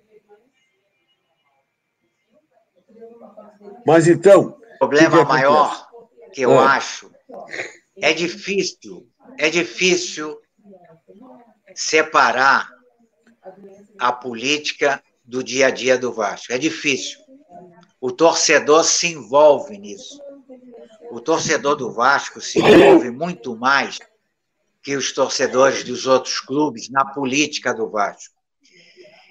E é isso que eu acho que não pode acontecer. Entendeu? Mas aí você vai me dizer, mas, pô, você está pensando em aonde, pô? Pode ser o meu sonho de velhice, pô entendeu? Um Vasco pacificado, um Vasco amado por todos, ganhando todos os títulos. Pode ser esse o meu sonho, o meu último sonho de torcedor. Mas se a gente não partir para isso, pô, não vai dar em nada. Vamos ser anos de sofrimento, anos de sofrimento. Tem que pacificar, amigo. Pacificar e todo mundo remar para o mesmo lado. Nós somos um time de remo. Põe um oito aí. Manda, um rema para um lado, outro rema para o outro. Não vamos sair do lugar, amigo. E é isso que está acontecendo no Vasco. É um fabuloso oito, onde cada um rema para um lado. Agora, o Garófalo, o fato concreto é o seguinte: eu estou ouvindo você dizer coisas que ouvia ainda há muitos anos atrás na Rádio Mauá, pelo Orlando Batista, que dizia que se o Vasco fosse exatamente pacificado, não haveria ninguém que conseguisse suplantá-lo. E nós vivemos um período agradável durante o Eurico, né? mas que os, os, os recalcados criaram essa, essa coisa contra ele, né? que até hoje existe. Se você se a gente fizer uma enquete aí, vai aparecer muita gente achando que tudo que aconteceu é culpa do Eurico, quando a gente sabe perfeitamente que esse pessoal que está no poder hoje, o, o, o, bruxo e mais alguns que estão com ele, é a boa parte que, que, que formaram aquele move, vinham bombardeando o Vasco há muitos anos. Talvez há esses 20 anos aos quais eles se reportam. Não é? Então, quer dizer, é uma coisa difícil. Eu acho é, essa atitude agora do bruxo e o Conselho Deliberativo, e veja você, é curioso, quer dizer, olha, olha, olha só como é que estão as coisas. Eles, segunda-feira, eles eliminaram o, o Otávio. Eu vi ontem ou hoje dizendo que vão levantar as contas todas para punir quem tiver que punir, inclusive o Campelo, que foi quem exatamente fez essa denúncia para que o Otávio fosse expulso. Não é verdade? Você veja, então, como eu falei, isso é um regime fascista. Eles não querem paz. Eles não vou, querem. Te, vou te fazer uma pergunta, para que as pessoas que estão nos acompanhando nesse momento possam se posicionar. O Orlando Batista falou isso em que ano, você lembra? Hum, possivelmente. Lá, 50 e tal. 50 e tal. Pouco. Pois é. 60 e pouco. Nós é. ainda não aprendemos, amigo. Quantos é. anos passaram e nós ainda não aprendemos que o caminho é esse. Eu, não, eu nada mais, mesmo desconhecendo essas palavras do Orlando Batista, explanei aqui algo parecido. Quer dizer, você vê, há 60 anos se fala nisso e o Vasco ainda não aprendeu. E eu me culpo nisso também, de não ter participado com mais afinco. Entendeu? A culpa é de todos nós. Por quê? Porque todos nós somos vascaínos. Todos nós queremos o bem do Vasco. Mas cada um puxa para o seu lado. Entendeu? E a partir do momento que cada um puxa para o seu lado, o bem maior que nós estamos lutando não anda não anda. Entendeu? Um puxa para cá, B puxa para lá, todos com o sentido de que é para o bem do Vasco. Mas não, nós não estamos fazendo o bem do Vasco. Nós estamos tirando o poder do Vasco. É verdade. Agora, o Garofo, dando uma guinada novamente, é, voltando ao jogador de futebol, à época em que você foi repórter e tudo mais, você, 60 e tal, os anos 60 foram anos ruins para o Vasco, não é verdade? Foi. Foram anos ruins. Eu me lembro que o, o, o Vasco não ganhou nada. Né? Foi terrível. E, e, teve um jogador que eu gostava muito, né? e que pouca gente fala dele no Vasco exatamente por essa, essa fase ruim que você falou nele ainda hoje, que era o Lorico. Foi um grande jogador, que o Sócrates, um inclusive, jogador. O Sócrates, inclusive, quando eles jogaram lá naquele Botafogo lá de São Paulo, né? Maranhão e Lorico. Era Maranhão e Pois é, me fala alguma coisa deles aí, por favor. O, o, Lorico, o Lorico veio do interior de São Paulo para o Vasco. O, ele pouco falava, era um cara simples, entendeu? Na dele, mas uma figura de bom trato. Eu fiz muitas matérias com ele entendeu? Uhum. E ele era um belo jogador, um belo jogador. Belo jogador. O torcedor vascaíno desconhece muito do que foi o Eurico. No meio-campo do Vasco, um dos melhores meias que eu vi dentro do Vasco da Gama. É verdade. Assim como outro também, que era muito bom e que teve um filho craque também. Você veja, em relação ao Lorico, o, era o Botafogo, né?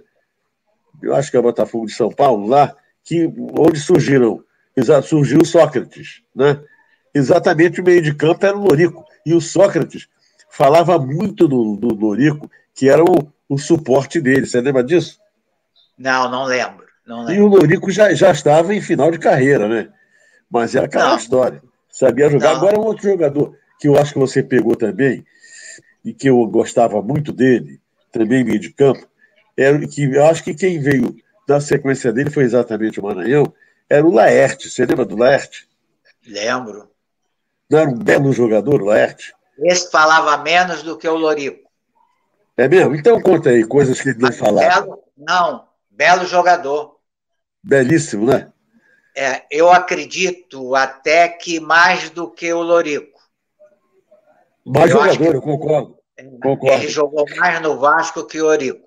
Ele apareceu mais como jogador do que o Lorico apareceu. É, mas ele, ele... Qualificando, o Laerte está acima do Eurico.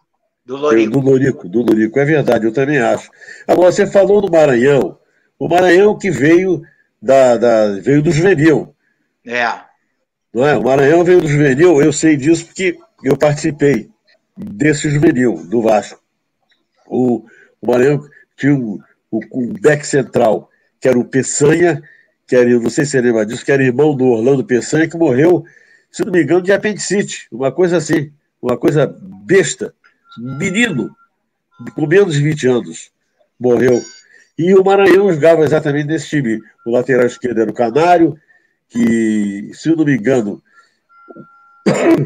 semana passada o Marinho falou aqui que era o Dimas, que foi, é, foi do futebol de salão, que era é, compadre do, do, do, do, do coronel, mas não é não.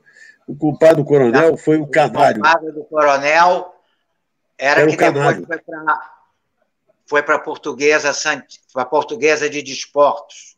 Não era o Canário? Não, não. O Canário era do interior aqui do Rio de Janeiro. É, exatamente, da cidade do, do, do, do Coronel. Não, o... ah, eu estou querendo lembrar, não consigo lembrar agora do nome do. Não é o Dimas, né? Não, não é o Dimas, não é o Dimas. Aí, eu vou lembrar, vou lembrar o nome. Ele jogou na Portuguesa de Desportos. Era lateral esquerdo também. É, né? Que era cunhado do, do, do é, coronel. Cunhado do coronel. Agora, o coronel era um figuraço. Quanto fala dele aí? Simpático, né? Olha, eu vou contar uma história sem citar os nomes. Tá. tá? Então vai lá. Excursão do Vasco. Excursão do Vasco em 63.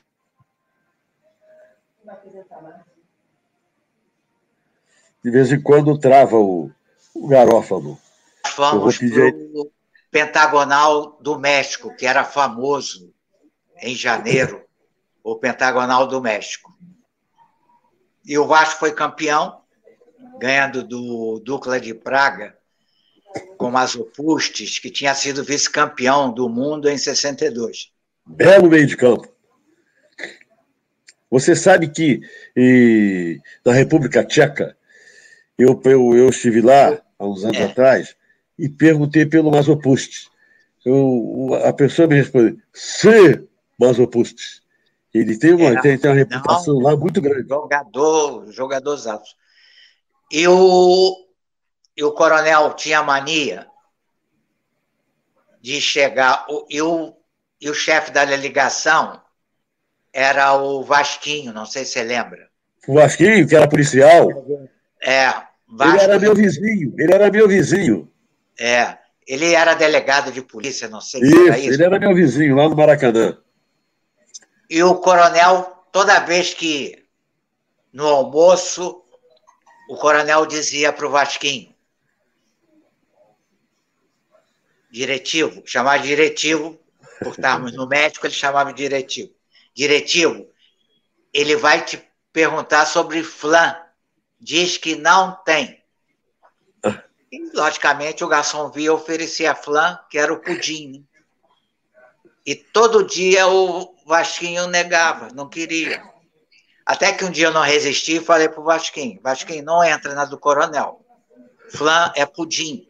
E ele está querendo te enganar que flan é flâmula. o Vasquinho era outra figuraça também. É uma figuraça. Muito, muito vascaíno, muito vascaíno. Né? Agora, uma Ele coisa. É, não é você querer recordar e falar do tempo. Não, mas aqui é para recordar. Eu imagino jogadores que jogaram a nossa época hoje. Que salários teriam e que Poxa. vida teriam. Poxa vida. Entendeu? Verdade. Entendeu? Não, o, o, o Garófalo. A evolução, a evolução do futebol, econômica do futebol, foi um negócio assustador. Mas é hoje um grande produto, né? Sem um produto foi descoberto e maravilhoso para você vender. Mas o Garófalo, o pior é que os jogadores decaíram muito. Os jogadores, é, a qualidade decaiu muito. Subiu, subiu a parte de salários e a Exatamente. qualidade técnica desceu muito em relação. Um Zizinho. Quanto não ganharia um Zizinho? é? Olha aqui. Eu costumo dizer o seguinte. Pô, para mim, o Ademir é o meu ídolo do Vasco. Sabe dessa? O meu, falou em jogador, para mim, é Ademir. É ele, porque ele, é, para mim, foi o maior artilheiro do Vasco. Você tem que comparar número de jogos por número de gols. Eu garanto que ele é o maior. Além de ser titular da seleção brasileira, artilheiro, um, um único um dos artilheiros de Copa do Mundo, jogador, o único jogador do Vasco, artilheiro em Copa do Mundo. Não é verdade? É. Artilheiro eu lembro, da Copa. Eu lembro daquela frase do Gentil, que quando o Gentil foi para o Fluminense, se não me engano, em 46. Isso. É, eu acho que foi 46. Aí perguntaram o que você vai fazer para o Fluminense ser campeão. Ele dizia, eu quero só o Ademir. E foi. E foi. E, e vou foi. te contar uma do Gentil. Vasco e Bom Sucesso, em Teixeira de Castro. Eu cheguei cedo e perguntei se podia fazer a preleção do Gentil. Apesar de eu cobrir o Vasco, mas eu queria ouvir.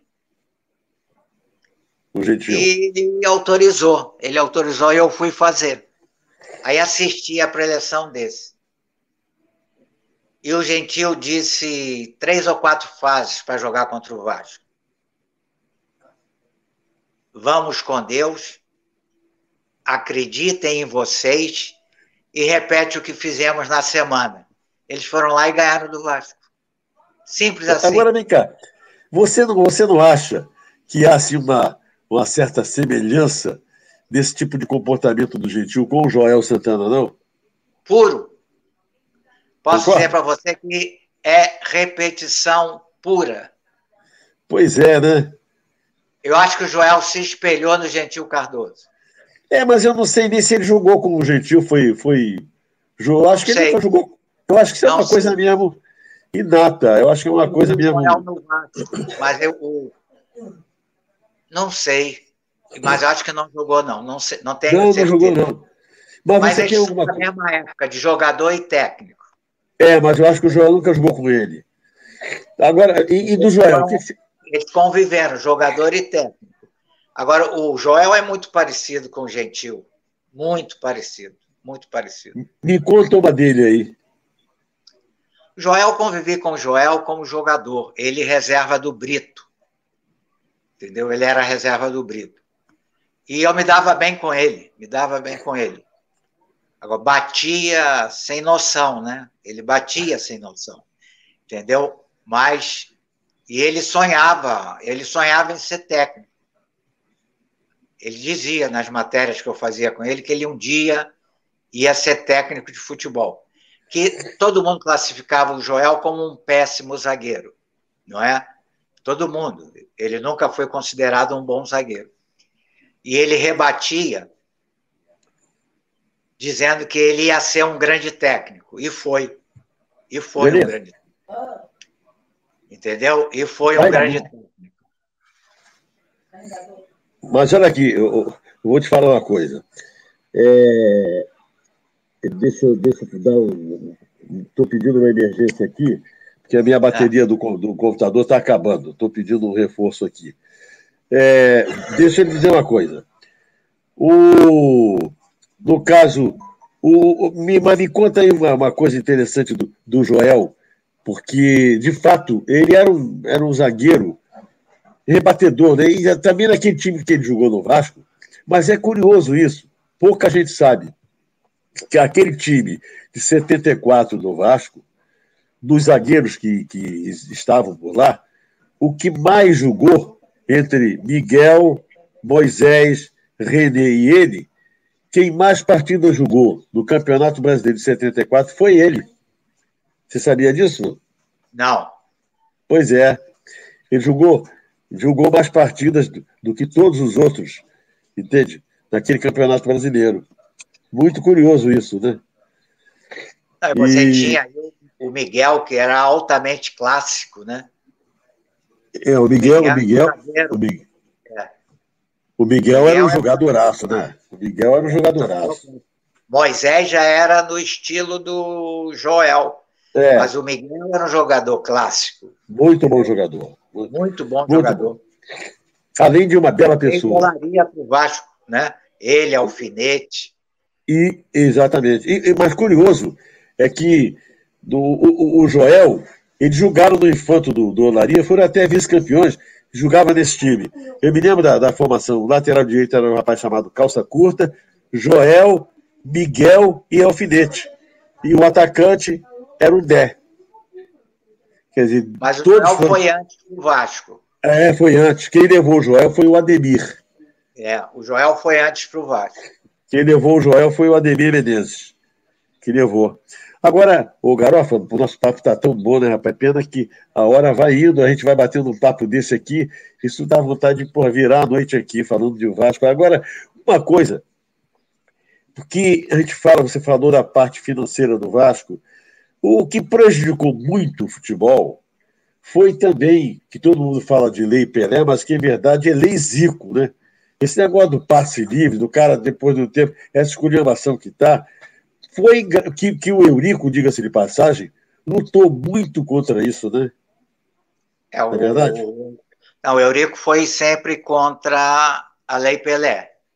Que Exato. Ele considerava que os clubes tenham, tinham perdido seus grandes patrimônios, entendeu? Mas eu considero que a lei foi justa com os jogadores, porque você deve lembrar que de repente o jogador queria sair do clube, você não dava a transferência para ele e acabou o futebol dele, acabou a vida do cara. Eu acho que nesse ponto a Lei Pelé veio para ajustar essa liberdade do jogador. Entendeu? Que, no fundo, no fundo, era tal qual você era dono do cara. Hoje não, hoje você é dono dos direitos federativos. E o clube ainda ganha bem com essas transferências. Entendeu? Eu acho que foi uma coisa boa que os clubes demoraram a se ajustar. Mas o Eurico foi contra. Mas no, no fim, ele já aceitava, entendeu? Ele já aceitava, mas no início ele foi contra. Será que acabou a bateria do celular?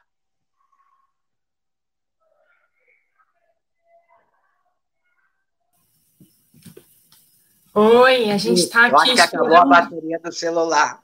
Exatamente. Eu acho que a bateria dele não aguentou o finalzinho, então eu entrei aqui para fazer uma intervenção e, e a gente aqui vou colocar algumas, alguns recadinhos. Então, se você quiser também continuar, é, terminar, concluir a, a sua. Eu queria, eu queria só, eu acho que faltou uma coisa que eu acho muito importante que nós conseguimos no Vasco. Como eu vim do vôlei, do vôlei para o Vasco e daquela organização toda que o vôlei tem até hoje, eu cheguei no Vasco e me surpreendi como era o dia a dia durante o jogo, o dia do jogo. Então você acabava o jogo, ia para o vestiário e o vestiário era aberto. A imprensa entrava toda. E a imprensa entrava em momentos que você vinha de uma derrota, os jogadores estavam discutindo, o técnico reclamando.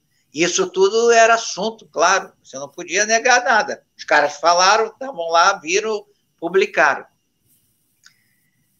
E eu tentei algumas vezes com o Eurico trocar isso, que o Eurico era diretor de futebol. E o Eurico não aceitava, disse que tinha que abrir, que a imprensa tinha que entrar mesmo, tudo bem. Mas aí veio a evolução do trabalho e do mercado das mulheres. E as mulheres começaram a trabalhar no futebol. E elas tinham que ir no vestiário. E tinham jogadores que saíam do chuveiro, enrolado na toalha, e de propósito deixavam a toalha cair. Quer dizer, eram as meninas, pô, Apesar que elas estavam preparadas para aquilo. Mas eu achei aquilo péssimo a primeira vez que aconteceu uma vez e não mais. Aí eu falei com o Eurico, Eurico, não tem mais imprensa no vestiário depois dos jogos. É, realmente, é uma atitude é. horrível. É, e ele tinha uma frase famosa: sabe nada, você não sabe nada. então, estou dizendo para você: não tem mais. Senão eu vou embora, não vou trabalhar diante disso. Aí falei para ele: vamos fazer igual no vôlei.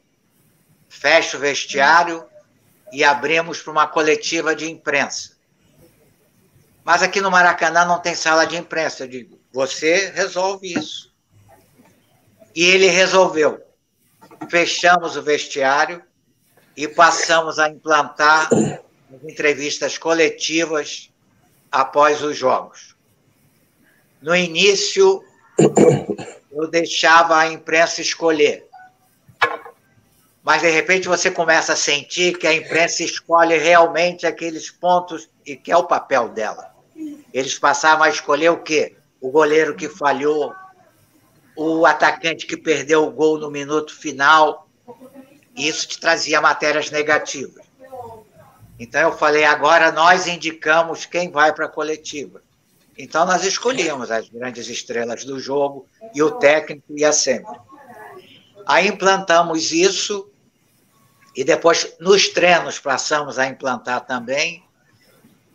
A imprensa reclamou, mas como eu tinha vindo também de presidente da Associação de Cronistas Esportivos do Rio de Janeiro e tinha implantado um campo limpo, liberando, limitando a entrada de pessoal de rádio, fotógrafo.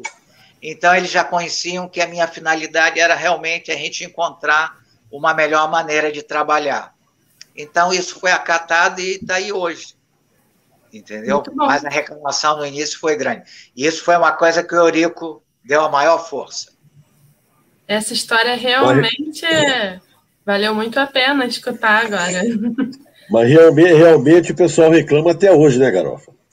É, mas é, o, o, você tem que evoluir, amigo. Não, sem você dúvida. Tem que entrar no vestiário. E, e o, você tem que levar em conta o que, que a imprensa quer. A imprensa, de repente, quer o que o assessor de imprensa não quer. O que é? Você levar para a bancada, na sala de coletiva, de um jogador que vai ser bombardeado. Não interessa você fazer isso como assessor de imprensa. Então, você leva um cara que foi bem no jogo, que está bem, entendeu? No relacionamento da semana, é esse cara que você leva para a coletiva. Entendeu? Você tem que defender. Você está lá para isso, para defender aqueles que apanham mais. E aqueles que são mais queridos, vocês colocam. Nós colocamos, colocávamos diante da imprensa. Você vê, no Vasco, vou te contar um caso. Um caso. E esse eu vou dar os nomes porque não tem problema nenhum. Pet. Pet teve um problema com a esposa e o médico dela era o médico do Flamengo. Então, de manhã, o Pet pegou a esposa, levou a Gávea, ela foi medicada e tudo bem. Quando o Pet chegou em São Januário, ele me chamou. Isso já tinha, isso já estava fervendo, né? Aí o Pet me chamou, Garófalo. Aconteceu isso que você já tem conhecimento. E se eu for para a coletiva, se for o meu dia de ir para a coletiva, eu te peço que a imprensa não faça essa pergunta, porque é um problema pessoal meu. Eu falei, tudo bem. E era o dia do PET, que a gente escalonava durante a semana quem ia para as coletivas. E era o dia do PET. Eu falei, mas PET é você hoje. Ele falou, eu vou. Pô, tô aqui para ir. Mas você faz isso? Eu falei, faço. Aí cheguei lá, reuni todo mundo. e falei: olha, é o PET que vem, vocês já conhecem o que está acontecendo, então eu peço para vocês não fazerem essa pergunta. Aí todo mundo, ok, não, Garófalo, está valendo, pode trazer o PET. Agora você, de Noel, que é conhecedor, qual foi a primeira pergunta? Ah, claro. claro. Pet, o que você foi fazer hoje de manhã na Gávea? O Pet levantou e perguntou, aquele jeito dele, Garófalo, você combinou com eles para não perguntar? Eu falei, perguntei. Desculpe a resposta dele. Então, Garófalo, eles estão sacaneando você, que não, não cumpriram o que combinaram com você. Então, como eles estão sacaneando você, eu vou embora. E foi embora. Foi embora. Aí todo mundo, e agora, Garófalo? Falei, agora acabou a coletiva. E amanhã? Não sei o que, que vocês vão fazer. Eu sei que eu vou fazer, estou indo embora também. Agora, esse outra grande figura, o Pet. É, né? Um cara que cumpriu tudo que tinha que cumprir no Vasco, figuraço. Figuraço. Grande figura. Só tem aquele gol que ele fez que não devia ter feito, né? É, aquele gol, que porra. Se.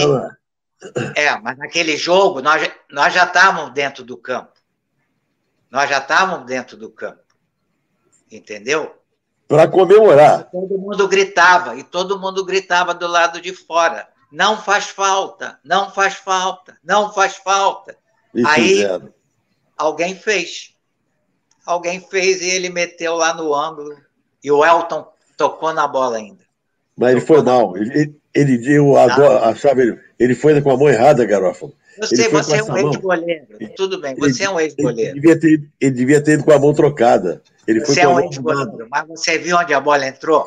Sim, mas ele, mas ele, ele, era muito alto. Ele foi com a mão trocada. Se ele vai com essa mão, ele chega na bola. Não. Se ele tocou com essa mão, que era Nem do lado da bola. E você pegava aquela bola de Noel?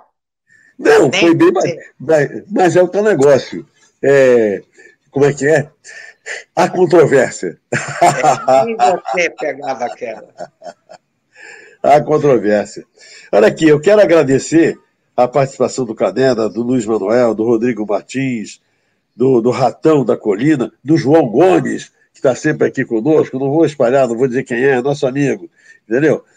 E agradecer essa participação tão importante nesse bate-papo maravilhoso. Olha que nós já estamos a uma hora e cinquenta. E eu confesso para você que sustentar uma conversa dessa com histórias tão interessantes não é muito fácil. Só mesmo um jornalista de alto nível como você e que viveu o Vasco como viveu é capaz de contar tantas coisas e ainda ficar devendo. Você ah. vai ficar devendo. Mas, obviamente, você vai voltar aqui em outras oportunidades. Você sabe disso, né? Você Olha, eu fiquei muito lisonjeado com o teu convite. Era para ser a semana passada. Isso. Na semana passada eu fui para a casa da minha filha, lá em Sepetiba, e a gente não conseguiu ajustar. Mas foi um prazer muito grande. Primeiro, rever você, que Obrigado. é uma alegria sempre, entendeu? Falar contigo. E falar do Vasco, né? Coisa que eu não fazia há muito tempo. Relembrar é. coisas do Vasco. Relembrar meu pai vascaíno, Vasco e Arsenal. E, olha, minha bateria está dando aqui 15% de energia. Realmente no final do programa. Mas foi. A, a minha, a minha acabou, né? A Mas minha acabou aqui. Grande, e eu que tenho que agradecer a você. E pedir, Mas... e é um pedido agora que eu faço à torcida vascaína e aos dirigentes e políticos vascaínos. Sem união, nós não vamos chegar a lugar nenhum. E nós estamos muito distantes do nosso grande rival. A nossa distância é muito grande. Se nós não nos unirmos, não jogarmos pelo Vasco, nós não iremos diminuir essa distância. Só isso. É, mas o grande problema é exatamente o que eu falei. é a ilegalidade do sistema atual, né? Do, da, da atual diretoria. Foi uma coisa muito cruel. O tal do Moça arranjou um golpe muito baixo para cima de todos. Entende? Ele, ele usou de uma atitude muito covarde ao fazer isso. Entende? Ele abusou, entende? E transgrediu o poder que ele tinha. E a justiça foi cooperativa com ele, ajudou a acontecer tudo isso. Mas vamos ver. Mas, é, vamos aguardar. Vamos Eu acho que isso tudo. Isso vamos. tudo da pandemia. Eu, eu, eu acho que o bruxo, entende? O salgado, ele. Eu, eu acho que ele não, eu acho que ele não passa, passa, não passa essa, essa confiança para o torcedor. Porque todos sabem que a, a vitória dele foi uma vitória ilegal. Isso é muito grave. Magarofa, Agora, dizer... muito obrigado. Oi, fala. Pode falar. Eu vou só encerrar dizendo uma coisa para você. Qualquer que seja o diretor do outro lado, bom ou ruim, se o resultado for bom no campo, ah, sim. a torcida esquece tudo isso. É verdade. Eu já vi, é verdade. Eu já vi fases no Vasco ruins demais, ruins de um sofrimento fora do campo terrível, mas o time ganhava. E era uma paz eterna, amigo. É verdade. Resultado do campo resolve tudo. Mas o que me mete medo é exatamente esse, esse autoritarismo, que foi como foi cometido agora com, com o Otávio, não é verdade? E, e, e, que isso não dá certo. O autoritarismo nunca é bom. Essa atitude foi covarde, autoritária, no meu entendimento, fascista. E, e acho que, entende, é, essa coisa de fechar, fechar o Boqueirão, fechar o Vasco. Eu soube esses dias, Garofalo, só para fazer um arredondado aqui, que estão cobrando ao próprio sócio que vai a São Januário para ver São Januário. É, a, a, a, cobram em nome de uma tour. Quem é? Não é sócio, paga 40 reais. Quem é sócio, paga 20. Isso não existe. Fecharam o estádio, tiraram, tiraram a direção, levaram para uma sala do, do papagaio de, de, de pirata, que é aquele tal de Osório, que adora uma câmera, que adora aparecer. Você sabe exatamente como é o papagaio de pirata. Ele é um papagaio de pirata, assim foi enquanto participava dos governos aí. Né? Gosta de aparecer, gosta. E o, e o, e o bruxo está dando espaço para ele ocupar os microfones e falar em nome do Vasco. Mas isso são atitudes cruéis. Mas vamos ver. Vamos esperar. Vamos torcer para Eu acho que há muita água para passar embaixo da ponte. E vamos torcer para que as coisas mudem e que aquela paixão vascaína volte a movimentar o coração de todos os vascaínos. É isso, é isso que eu desejo e peço através de você e através de todos aqueles que estão te vendo. Um beijo, amigo. Muito obrigado. Um beijo também, Garófalo. Lícia, um beijo. Eurico Obrigado vive. Você. Prazer em te ver.